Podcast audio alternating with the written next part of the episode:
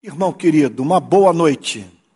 Nós vamos dar sequência à série de pregações sobre a teologia do Evangelho. Eu estou selecionando das Sagradas Escrituras aqueles textos que nos apresentam a essência do Evangelho.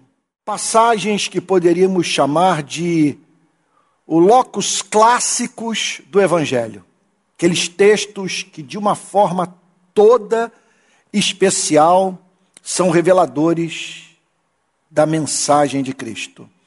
E hoje nós vamos examinar Romanos, capítulo 5, do verso 1 em diante. É uma outra passagem de essencial importância para que entendamos o significado do Evangelho de Cristo. Então, repito, Romanos, capítulo 5, verso 1, que diz assim: Justificados, pois, mediante a fé, temos paz com Deus. Portanto, o que o apóstolo Paulo declara nessa passagem é que para termos paz com Deus, nós precisamos ser tornados justos por Deus.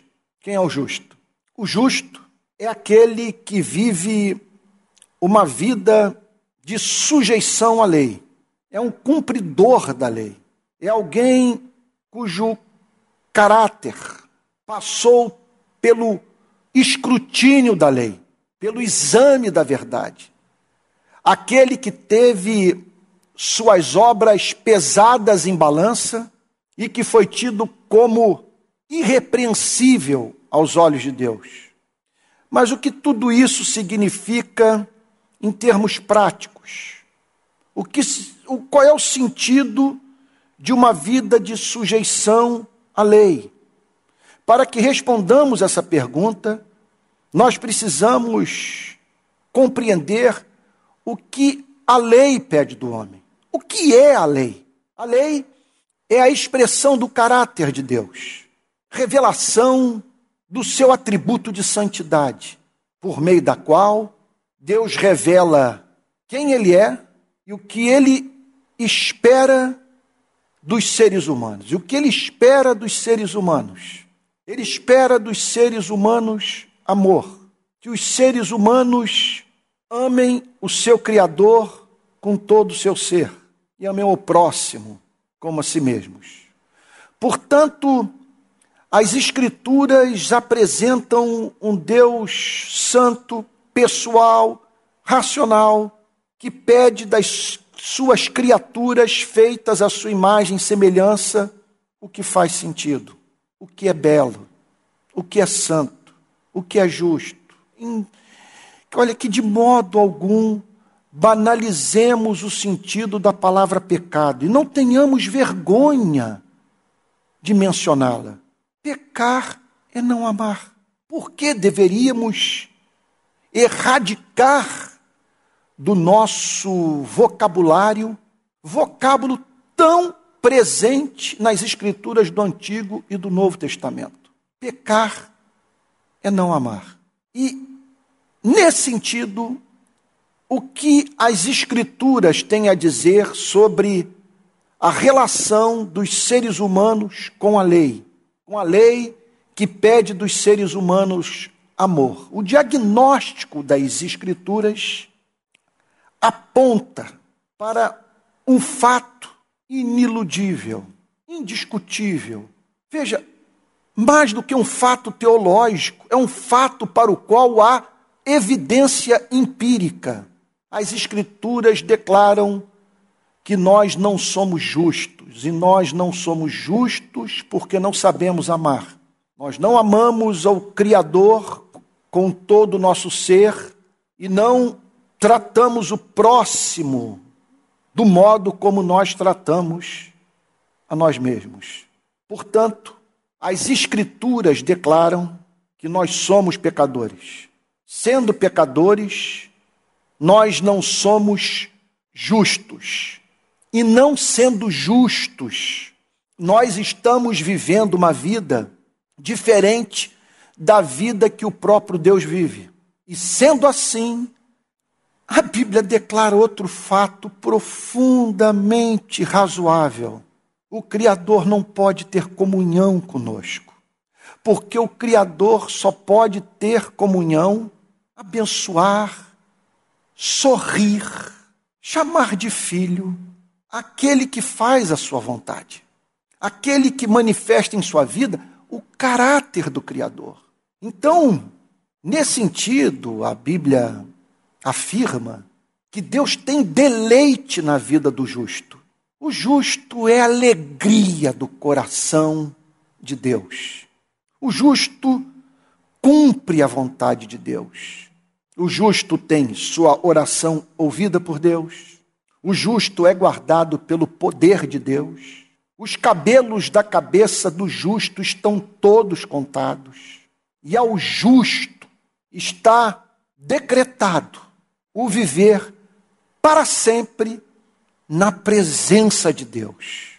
Não há ninguém mais feliz do que o justo, do que aquele que está em paz com Deus, que tem comunhão com Deus, do que aquele cuja vida causa prazer no coração de Deus. Agora, questão que todos nós devemos responder é a seguinte: é o que pode ser dito sobre o meu status no cosmos. E quer dizer, como Deus vê minha vida. Quando o meu caráter é examinado pela lei de Deus, pode ser dito que minha vida é a pura encarnação e manifestação da lei do amor. O veredito bíblico é claro. Todos pecaram e destituídos estão da glória de Deus. O que a Bíblia diz é que nós não somos justos. E, portanto, se nós não somos justos, Deus é forçado, em razão da sua natureza santa, a fazer oposição a nós, a emitir sinais de que nossa vida não é agradável aos olhos do Criador. Se esse é o veredito bíblico, se essa é a sua e a minha condição, estamos perdidos. Estamos privados da comunhão com Deus. Deus declara na sua lei: eu não posso ter comunhão com aqueles que se recusam a viver uma vida de amor, a cumprir a lei. Nós não vivemos uma vida de amor, nós não cumprimos a lei. Portanto, tudo o que a Bíblia tem a nos dizer é que nós somos considerados pecadores aos olhos de Deus, consequentemente, não temos paz com Deus, e Deus não pode nos abençoar, emitindo assim um sinal que sua natureza santa o impede de emitir. Eu espero que eu esteja sendo claro.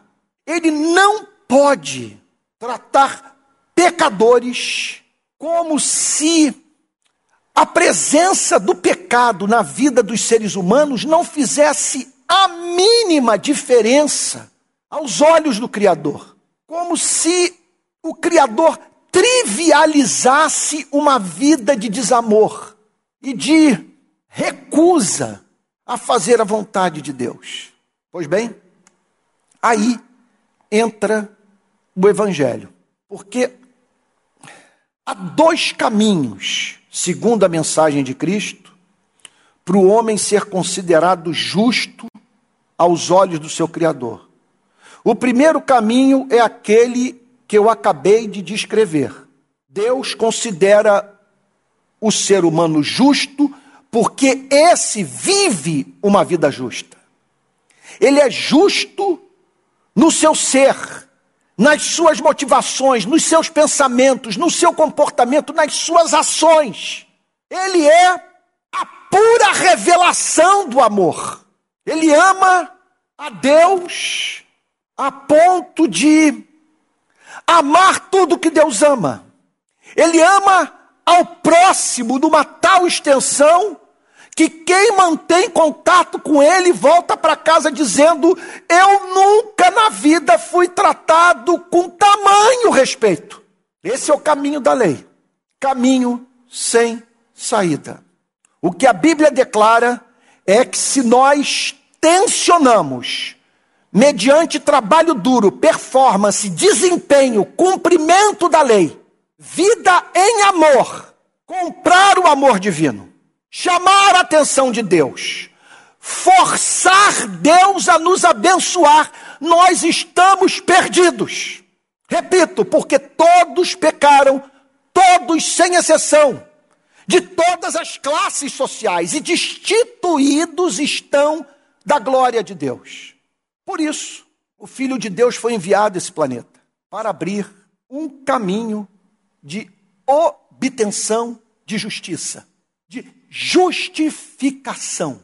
O que o Evangelho tem a dizer é que é possível para aquele que não vive uma vida de completa sujeição à lei de Deus, para aquele que não ama com perfeição, para aquele que tem um histórico de pecado, é possível esse ser considerado justo aos olhos de Deus.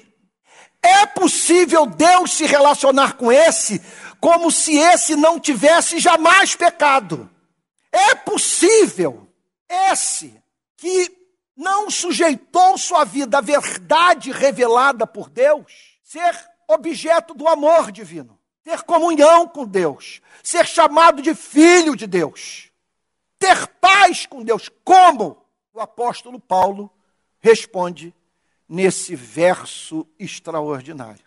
Observe que a primeira palavra que aparece no versículo primeiro é a palavra justificado. Ele fala, portanto, isso é maravilhoso, de pessoas que podiam ser encontradas nesse planeta, consideradas justas por Deus.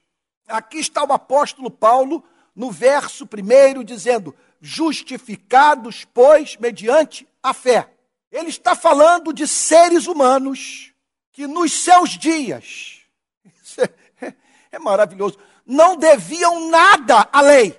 Eles podiam ver Moisés descendo do monte Sinai, pegando fogo, com as tábuas da lei nas mãos, sem tremerem. O que o apóstolo Paulo está dizendo é que no primeiro século havia pessoas que não temiam sua consciência, a lei, o inferno, os demônios, o juízo final. Homens e mulheres considerados justos por Deus. O que ele está falando nesse verso primeiro é que havia pessoas que passaram pela experiência da justificação, foram consideradas justas por Deus. Mas como explicar uma declaração como essa, quando o próprio apóstolo Paulo, nesse mesmo livro, declara no capítulo 3, não há, olha só, verso 9 do capítulo 3, que se conclui: temos nós alguma vantagem? Não de forma alguma, pois já temos demonstrado que todos, tanto judeus como gregos, estão debaixo do pecado, estão sob o poder do pecado, a tirania do pecado, a condenação do pecado. Como está escrito, diz o apóstolo Paulo, não há justo, nenhum sequer. Não há quem entenda, não há quem busque a Deus, todos se desviaram e, e juntamente se tornaram inúteis. Não há quem faça o bem, não há nenhum sequer. A garganta deles é sepulcro aberto. Com a língua enganam. Veneno de víbora está nos seus lábios. A boca eles a têm cheia de maldição e amargura. Os seus pés são velozes para derramar sangue. Nos seus caminhos a destruição e miséria. Eles não conhecem o caminho da paz, não há temor de Deus diante dos seus olhos. Não há temor de Deus diante dos seus olhos. Isso aqui é a descrição da nossa espécie. Essa é uma passagem que fala sobre homens e mulheres de todas as gerações. Portanto, não há um justo sequer. Agora, como explicar o fato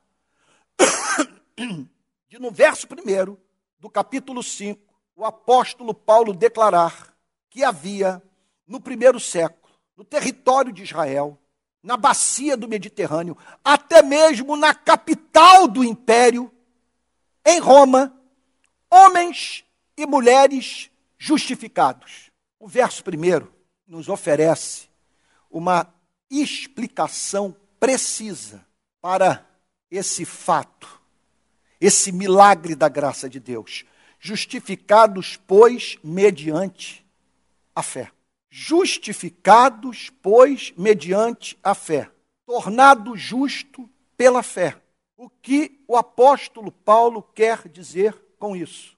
Que aquelas pessoas haviam sido espancadas pela lei, confrontadas pela lei, subjugadas pela lei, foram tornadas cônscias das suas iniquidades mediante o contato com a pregação de Moisés.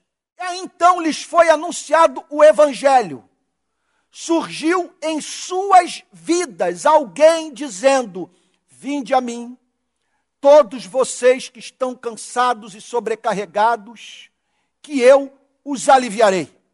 Eles ouviram essa mensagem e descobriram, portanto, que o Filho de Deus abriu um novo e vivo caminho para a humanidade pecadora.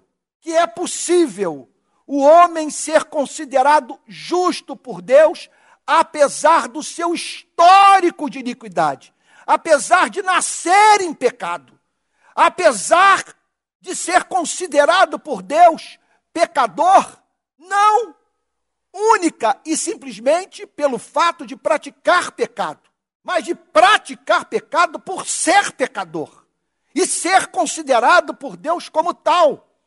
O que o apóstolo Paulo está declarando é que é possível esse que peca por ser pecador ser declarado justo por Deus. E esse caminho apresentado pelo apóstolo Paulo é o caminho da fé, é o caminho da confiança, é o caminho da esperança numa mensagem.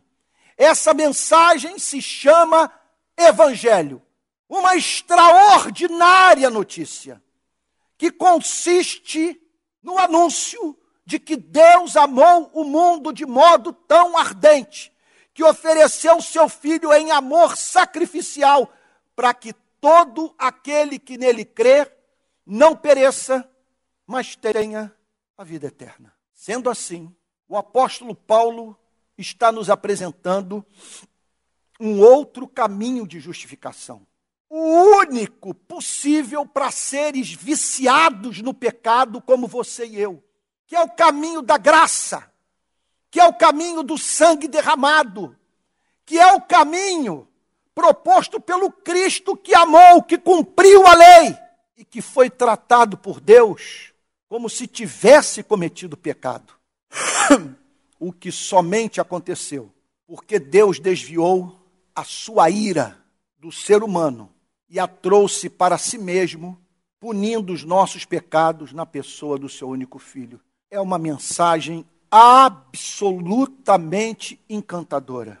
Olhe para Auschwitz, olhe para Dachau, para Birkenau, olhe para os gulags, olhe para o sistema prisional brasileiro, olhe para a desigualdade social no mundo afluente, bilhões de pessoas vivendo na miséria. O Evangelho descreve Deus olhando para essa massa de gente perversa, e dizendo: Contudo, eu os amo e quero reconciliá-los comigo de modo que, ao mesmo tempo que vocês possam ser salvos, eu possa ser consistente comigo mesmo, não negociando a minha justiça, a minha santidade, a todos dando testemunho do fato de que amor e justiça são indissociáveis no meu ser. E aí, portanto, o apóstolo Paulo declara que um caminho foi aberto, que é o caminho da fé. Sendo assim, se é o caminho da fé, não pode ser o caminho das obras. Porque se a justificação pode ser mediante as obras, Deus enviou inutilmente o seu filho para esse planeta. Jesus Cristo, o nosso Salvador, jamais teria morrido na cruz se isso não fosse absolutamente necessário para a nossa redenção. O caminho é o caminho da fé, porque o caminho da lei é uma rota sem saída. O caminho é o caminho da fé, porque não é o caminho do trabalho duro, mas da confiança no método de salvação de Deus, na obra de salvação de Deus, da mensagem de salvação de Deus. Enviou um cumpriu a lei no nosso lugar e conquistou essa salvação para você e para mim ao morrer no nosso lugar. Justificados, pois, por meio da fé. Vamos tentar entender. Eu peço muito perdão a você. Eu estou no final de uma gripe. Pensei que fosse é, a Covid, que pela primeira vez eu tivesse contraído o vírus. Sexta-feira eu fiz o exame, deu negativo, a bola bateu na minha trave e mais uma vez não entrou. Mas, apesar de ter sido poupado da Covid, não fui poupado dessa gripe. Então, ainda estou com muita secreção. Eu sei que está sendo desagradável você me ver tossir. Eu peço perdão a você. Por favor, conto com a sua boa vontade. E é claro que essa tosse o estado físico ele acaba interferindo na cabeça, no raciocínio. Eu não sei como é que é comigo, mas quando eu estou gripado, parece que minha mente fica mais lenta. Mas vamos lá, vamos prosseguir, que você hoje vai entender a mensagem do Evangelho ou vai, vai aprofundar o seu entendimento da mensagem do Evangelho meditando sobre essa passagem. Vamos pensar no seguinte: vamos pensar num ser humano que teve um verdadeiro contato com a lei. Imagine uma pessoa que num ponto da sua vida passou a pensar de modo diferente do homem moderno ou do chamado homem pós-moderno. O que, eu estou querendo dizer? Essa pessoa chegou à conclusão que Deus existe, que Deus é santo, que Deus pede dos seres humanos o que é justo, o que é bom, o que é belo, o que é razoável. Que os seres humanos não cumprem a vontade de Deus, se recusando, portanto, a praticar o que é justo, o que é bom, o que é belo, o que é razoável. E, paradoxalmente, esses que não praticam o que é bom, o que é justo, o que é belo, o que é razoável, não fazem outra coisa na vida que não seja exigir do próximo que esses cumpram a lei. E não apenas isso, os condenando quando esses erram o alvo, não fazem a vontade de Deus, sendo encontrados envolvidos com iniquidades tais como o roubo, o furto, a maledicência, o egoísmo, a avareza, entre tantas obras mais da carne. Essa pessoa então compreendeu o seu drama. O que ela compreendeu? Eu estou o tempo inteiro condenando a mim mesmo. Eu estou pedindo das pessoas o que eu não pratico. E toda vez que eu condeno um membro da minha espécie, eu estou definindo o padrão do meu julgamento. Um dia, Deus apresentará a mim, me fará ouvir o que eu passei a vida inteira exigindo das pessoas. Ai de mim, porque eu condenei a mim mesmo. O apóstolo Paulo diz isso com muita clareza no capítulo 2 de Romanos, quando ele afirma o seguinte: Por isso, você é indesculpável quando julga os outros, não importando quem você é, pois naquilo que julga o outro, você está condenando a si mesmo, porque pratica as mesmas coisas que condena. Essa pessoa se desesperou. Foi-lhe apresentado a visão do juízo final. Ela tomou consciência do que significa Deus dizer para um ser humano: Eu nunca o conheci. Ela experimentou da mais profunda angústia, muito mais profunda do que a angústia vivenciada por qualquer existencialista francês ou alemão. Angústia de saber que Deus é contra ela, que Deus faz oposição a ela e que ela está prestes a perder eternamente o seu ser. Ela será banida para sempre da presença de Deus. Essa pessoa compreendeu tudo isso. Ela chegou à conclusão que Deus é justo em condená-la. Ela formulou a declaração de Davi no Salmo 51, quando após ter pecado contra Batseba, disse para o seu criador: Eu pequei contra ti e contra ti somente, de modo que tu serás justo no teu falar.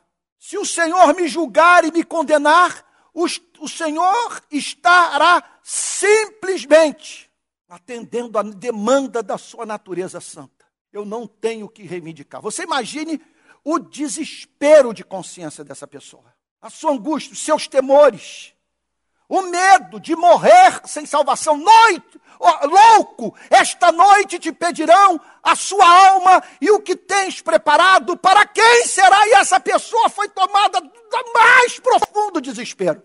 E aí, em meio aos seus dramas de consciência, os terrores da lei, ela tira os olhos do Monte Sinai e olha para a manjedoura.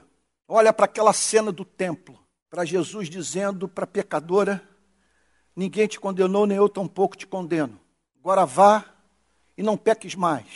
Aí ela ouve a parábola do filho pródigo, daquela história do filho que gastou os seus dons e os seus talentos, que quis matar o pai, que saiu de casa e que, ao tomar a decisão de voltar, viu o pai partir pra, na sua direção para o abraçar e beijar e celebrar o retorno do filho que estava morto e que havia recobrado a vida. Estava perdido e havia, havia sido achado. Essa pessoa então foi levada a tirar os olhos da lei do Monte Sinai e olhar para a ceia, para o pão partido, para a agonia do Filho de Deus na cruz, no grito de abandono, na declaração final: está consumado.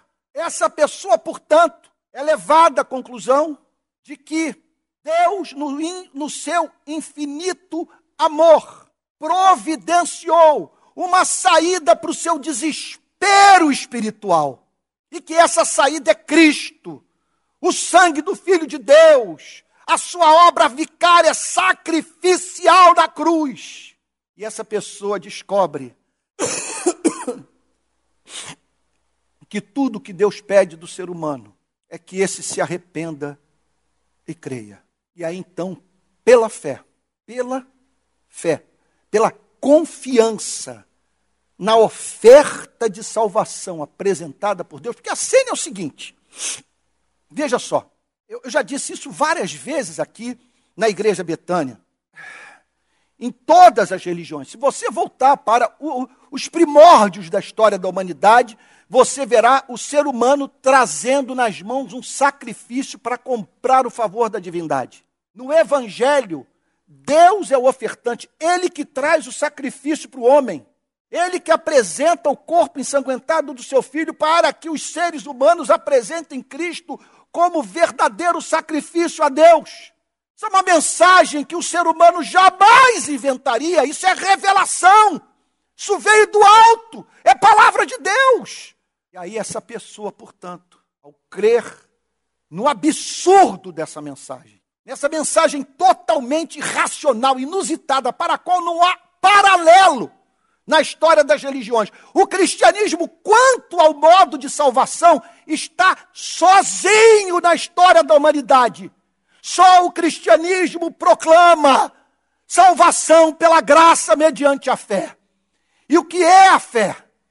É crer que o único que poderia me condenar se tornou favorável a mim. Que ele aceita o meu pedido de perdão e não apenas isso. Que ele providenciou para mim um meio de justiça, que é, ou seja, ele possibilitou ao ser humano ser considerado justo aos olhos do seu Criador. E isso é pela fé. Portanto, quando o apóstolo Paulo fala sobre justificados, pois, mediante a fé, ele não está falando de pessoas que foram tornadas justas do ponto de vista comportamental e assim, portanto, conquistaram essa salvação. Se essa, se essa é a mensagem, nós não temos evangelho, nós temos salvação pelas obras, salvação pelo amor. O que pode soar lindo, mas é o verdadeiro desespero, é a voz do inferno para essa pessoa que foi aterrorizada pela lei, que temeu morrer sem redenção, de ser banida para sempre da presença de Deus. Não me venha falar em redenção pelo amor. Se eu estou numa cama, em agonia, com a lembrança das minhas iniquidades, tomado de remorso e de culpa, não venha me falar sobre esmolas, sobre as boas obras que eu pratiquei. Isso não conta, isso só aumenta o meu desespero. Eu preciso de Jesus, preciso da sua graça, preciso do seu sangue, da sua misericórdia. E aí o apóstolo Paulo declara: justificados, pois, mediante a fé. Ou seja, é uma justiça que cai do céu como a chuva. Você não faz nada para conquistá-la. Você a recebe, é um dom. Justificados, pois, mediante a fé. Você crê no Deus que perdoa pecados.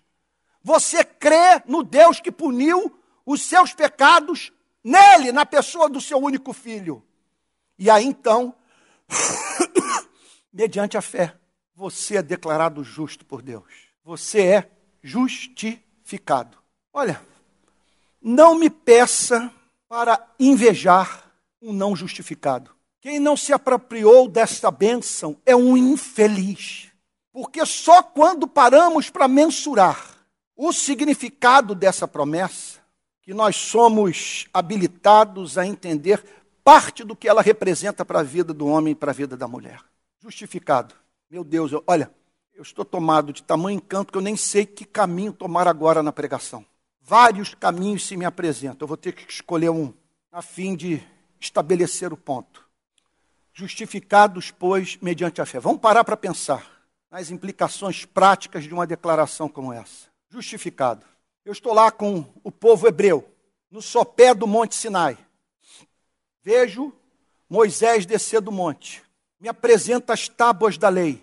E eu as leio duas tábuas, dois conjuntos de mandamentos que se complementam: amar a Deus, amar ao próximo. E Moisés olha para mim e diz: Isso aqui não é belo, isso aqui não é justo, isso aqui não é razoável, não é isso aqui que você exige das pessoas com quem você se relaciona, pois essa é a condição da sua redenção. Eis que eu coloco diante de você bênção e maldição. Se você cumprir esses mandamentos, bênçãos, os céus vão se abrir. Você será considerado justo aos olhos de Deus, as suas orações serão ouvidas. E se você não os obedecer, você estará condenado. Você se tornará passível do justo juízo de Deus. Você perderá eternamente o ser. O que falar de uma experiência como essa do ponto de vista do que foi justificado. Simplesmente, meu Deus, mais uma vez eu me vejo perdido diante dos caminhos para tomar. Vou pegar um aqui. Ele lida com Moisés como o irmão mais novo da parábola do filho pródigo lidou com o irmão mais velho. A Bíblia o descreve não tomando conhecimento do que o irmão mais velho falava. Vamos pegar uma outra linguagem, a da armadura. Todos nós sabemos que o diabo, o acusador, usa extensamente a lei para tornar a nossa vida um inferno. Justificado é aquele que está vestido da armadura completa. Nenhum dardo do inimigo pode atingir os seus órgãos vitais, a sua mente, porque ele é portador da couraça da justiça.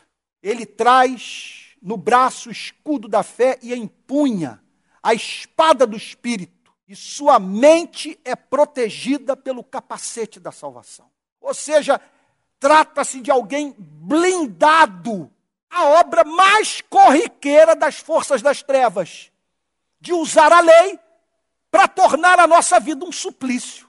Justificados, pois, mediante a fé. Significa, portanto, a lei não ter mais exigências a fazer a você. A lei não pode reivindicar o seu sangue, porque o sangue de outro já foi derramado em seu lugar. O apóstolo Paulo usa uma ilustração extraordinária no capítulo 7 dessa mesma carta, da carta aos Romanos, quando ele diz assim: Ou vocês não sabem, irmãos, pois fala aos que conhecem a lei, que a lei tem domínio sobre uma pessoa apenas enquanto ela está viva. Por exemplo, uma mulher casada está ligada pela lei a seu marido enquanto ele vive, mas se o marido morrer, ela ficará livre da lei conjugal. De modo que será considerada adúltera se, enquanto o marido estiver vivo, ela se unir com outro homem.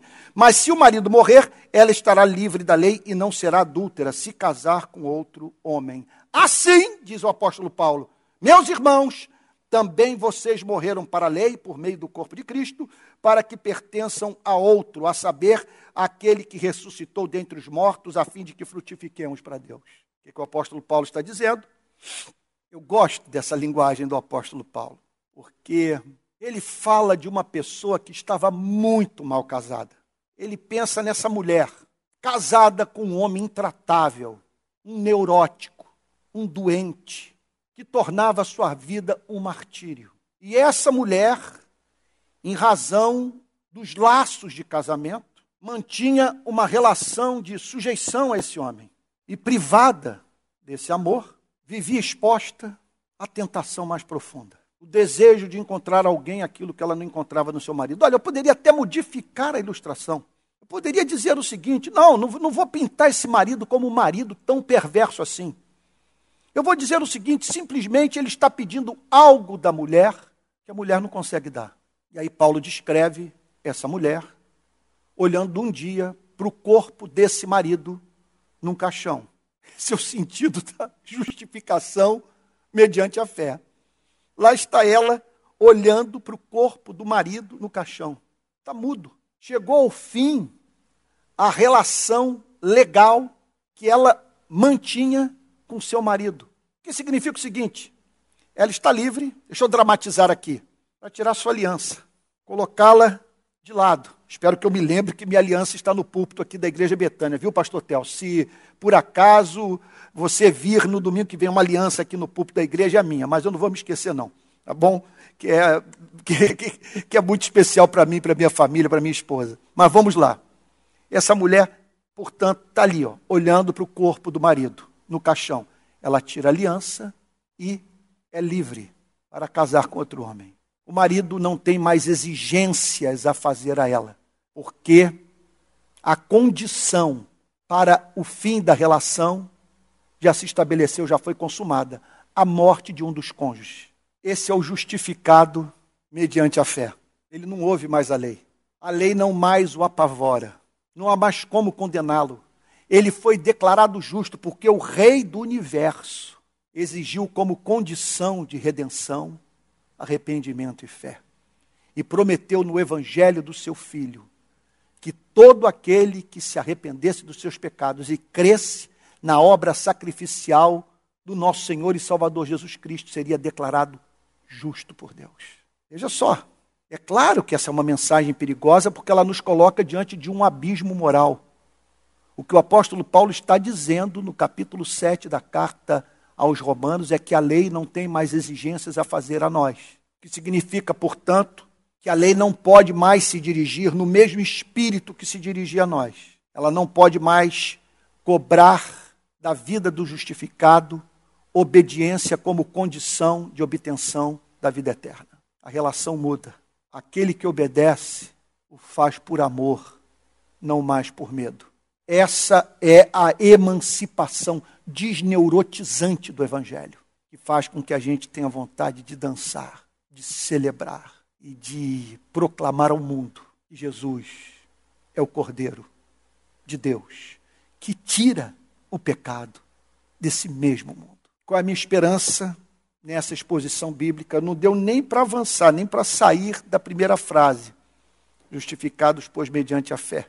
Minha esperança é a seguinte: é que ao ouvir uma mensagem como essa, você possa dizer: olha, isso é tão lindo, tão belo, tão nobre, tão santo que só pode ser verdadeiro. Revela o ser, os atributos do Deus real e a forma mediante a qual ele quer se relacionar com os seres humanos.